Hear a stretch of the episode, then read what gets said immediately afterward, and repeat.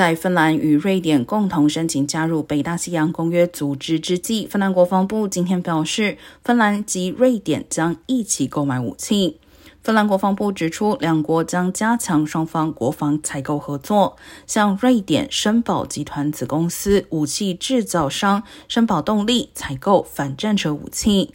芬兰国防部长凯科宁也已授权准备购买联合的小型枪支，包括突击步枪、散弹枪以及个人防卫武器。芬兰与瑞典今天在北约正式提出加入申请。先前两国在冷战期间都是中立国，反映出在俄罗斯侵略乌克兰后，两国防卫意识出现重大转变。